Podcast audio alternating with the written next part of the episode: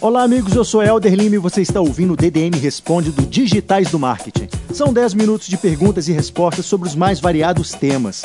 Esse é um programa que depende essencialmente da sua participação, então te convido a fazer o seguinte: clica no link abaixo desse post, envie sua dúvida sobre qualquer área do marketing digital que a gente vai responder nos próximos programas. Sem mais delongas, DDM Responde com Yuri Moreno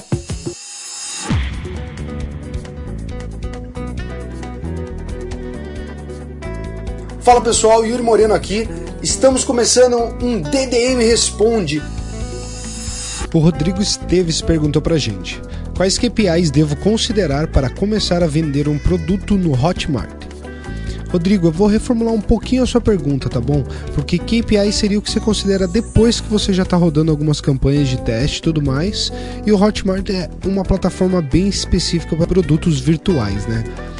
Então, eu recomendaria você primeiro dar uma analisada no marketing, no modelo. Eu acho que essa pergunta ficaria melhor respondida se você fosse analisar que produto escolher em um marketplace.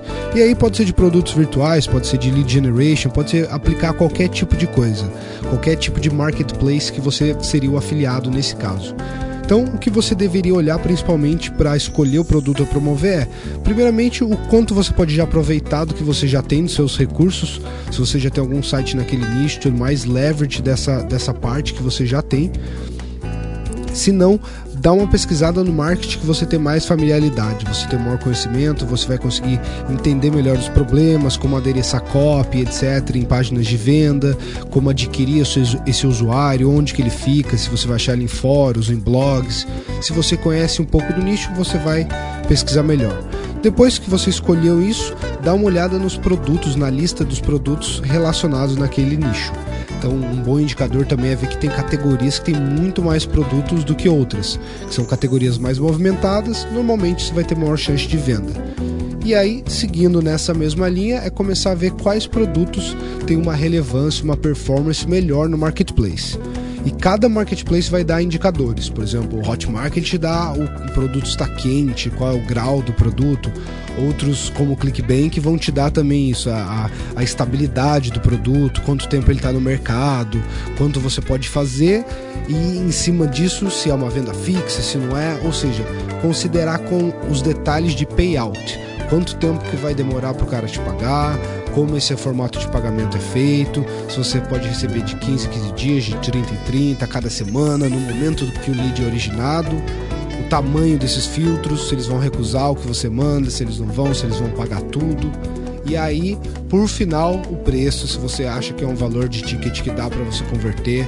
Normalmente eu falaria para você tentar começar com uma coisa menor, que é mais fácil.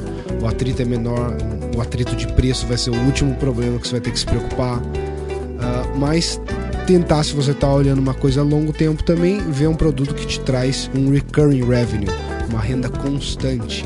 Tem produtos que você promove uma vez, mas o cara vai estar tá ganhando sempre em cima daquele usuário que você trouxe. E tem vários desses produtores que eles distribuem até esse modelo com a, o afiliado durante 3 meses, 12 meses, dependendo do acordo de afiliação.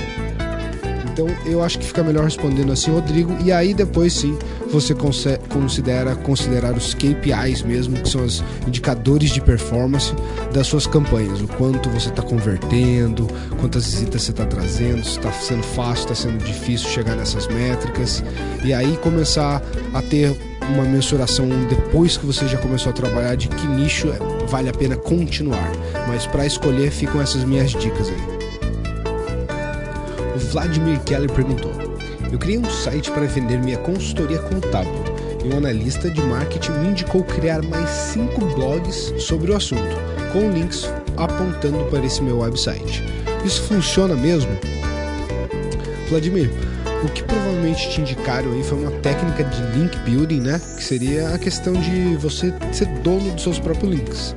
Ou seja, aí você pode construir outros sites falando do nicho, se posicionando como autoridade e apontando para o site que você gostaria de, de passar uma autoridade naquele nicho para ficar toda coisa relevante ali.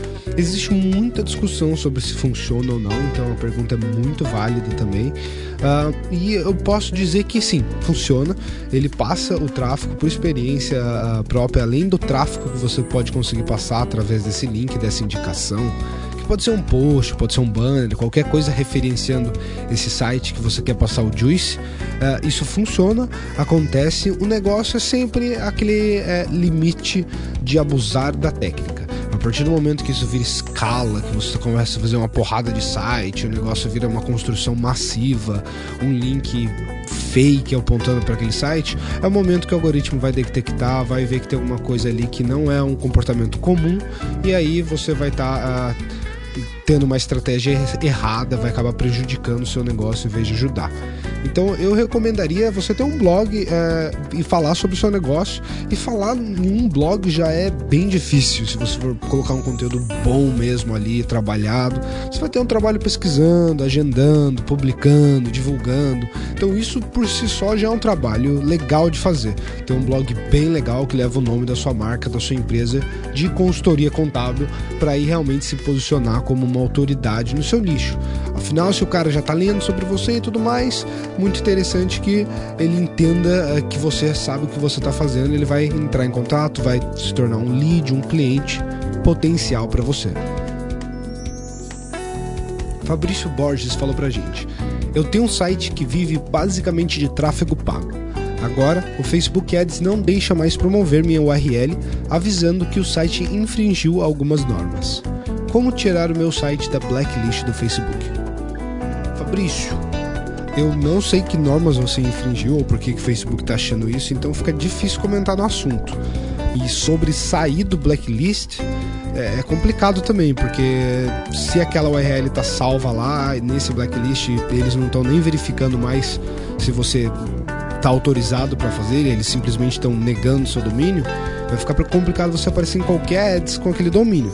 Então eu não vejo outra alternativa além de entrar em contato com o help deles ou trocar o domínio mesmo. Você pode mudar o seu site de domínio, mudar onde você está promovendo, adquirindo é, a landing page que esse usuário vai vindo anúncio para ela e aí depois mandar para o seu site, mas usar esse domínio a gente está vendo que não é uma opção. O que eu também poderia te dar de dica é que assim, um site que vive basicamente de tráfego pago é bem complicado.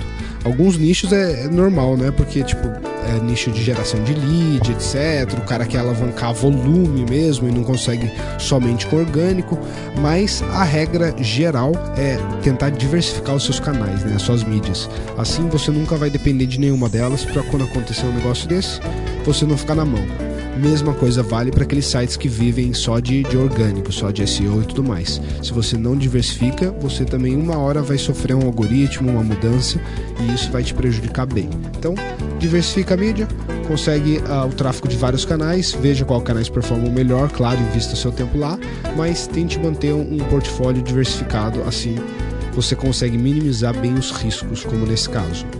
E espero que eu tenha ajudado aí, Fabrício.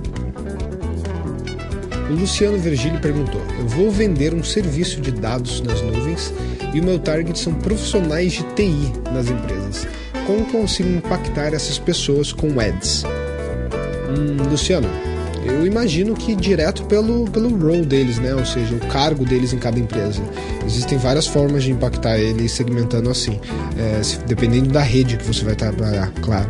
É, se for LinkedIn, é, claro, já tem de óbvio para você ali na segmentação o, o cargo dele, então é só você pegar todos os cargos de analista e tudo mais, de infraestrutura que estão no seu nicho.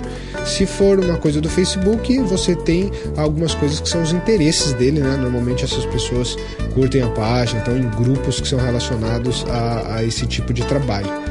Eu tentaria começar primeiramente por esses caras e se você for fazer display, uh, também uh, fazer target em cima de sites que eles visitam, que falam sobre uh, os assuntos da área do cara. É a maneira mais fácil de segmentar e impactar esse grupo é buscando o interesse deles, se você não conseguir buscar diretamente o cargo.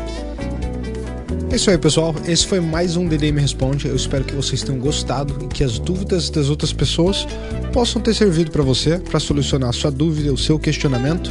Se não, você pode ir para nosso URL responde.digitaisdomarket.com.br, tá? É um subdomínio responde.digitaisdomarket.com.br e lá você vai ter o campo para fazer a sua pergunta. Faça a sua pergunta, participe do podcast e quem sabe você não tenha a sua pergunta respondida já no nosso próximo episódio.